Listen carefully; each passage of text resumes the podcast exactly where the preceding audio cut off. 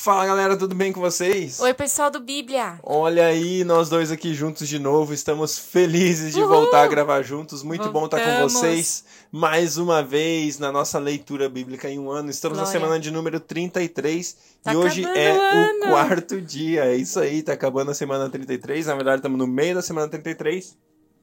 Mas já estamos aí para mais do que da metade do ano. Muito bom Sim. que você tá aqui, muito bom que você tá perseverando.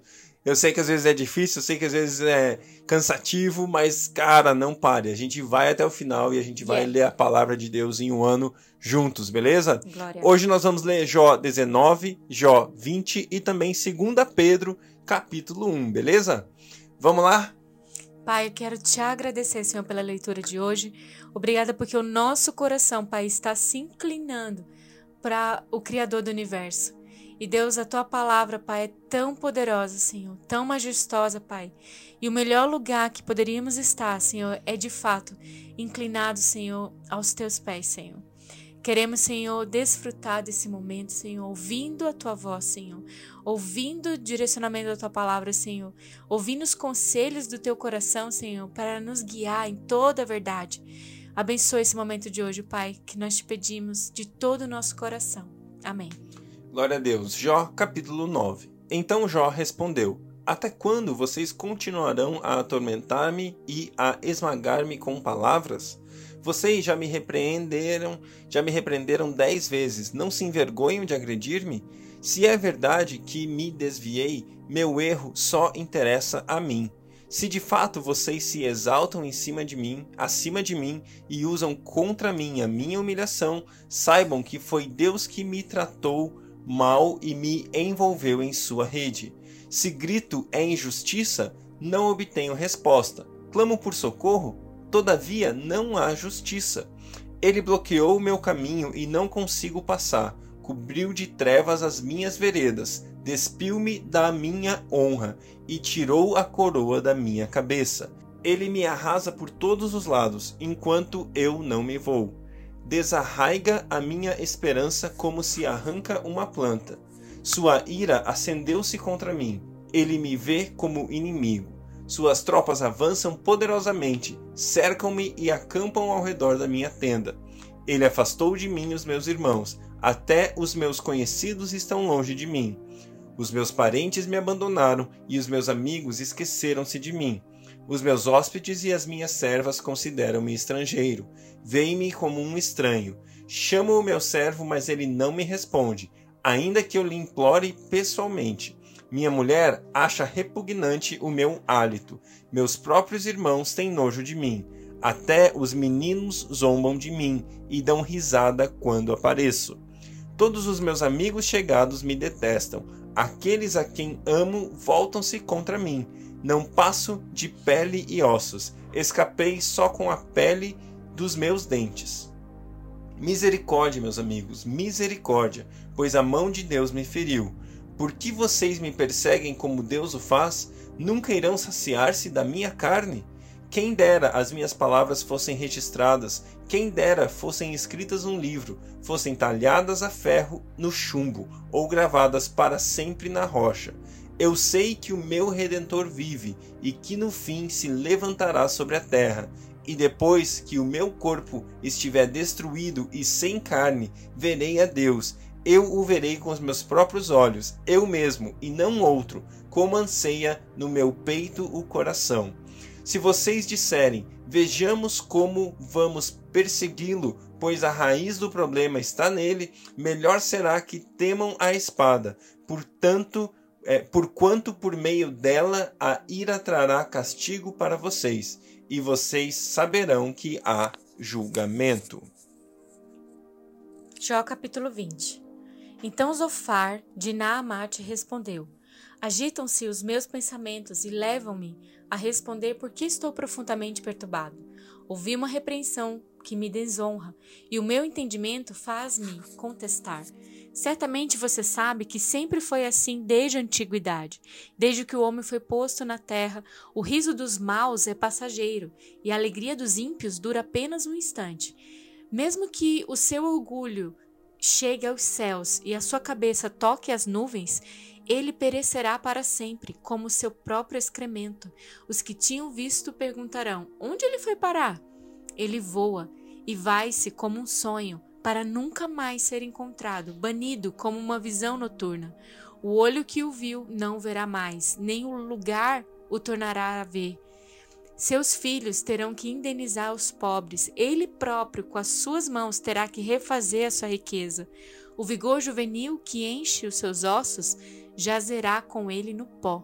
Mesmo que o mal seja doce em sua boca e ele o esconda sob a língua, mesmo que o retenha na boca para saboreá-lo, ainda assim a sua comida azedará no estômago e será como veneno de cobra em seu interior.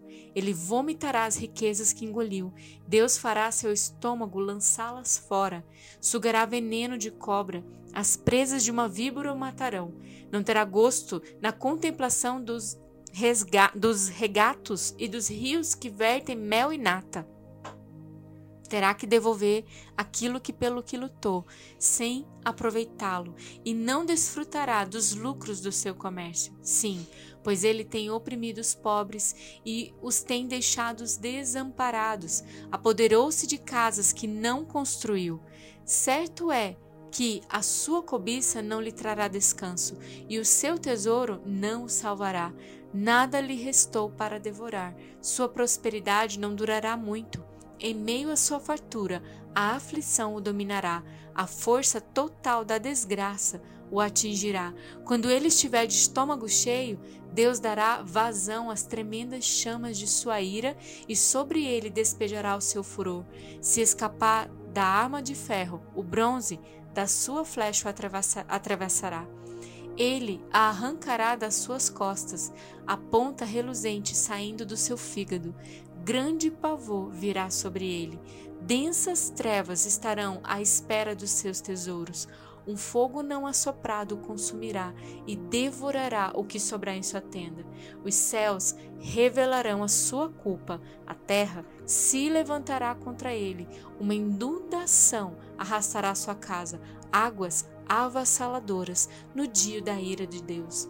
Esse é o destino que Deus dá aos ímpios, é a herança designada por Deus para eles. Glória a Deus, 2 Pedro, capítulo 1.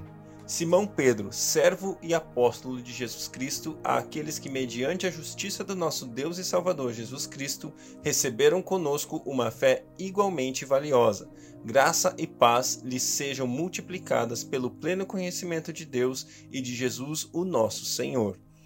Seu divino poder que nos, nos deu tudo o que necessitamos para a vida e para a piedade por meio do pleno conhecimento daquele que nos chamou para a sua própria glória e virtude. Dessa maneira, ele nos deu as suas grandiosas e preciosas promessas, para que por elas vocês se tornassem participantes da natureza divina e fugissem da corrupção que há no mundo, causada pela cobiça.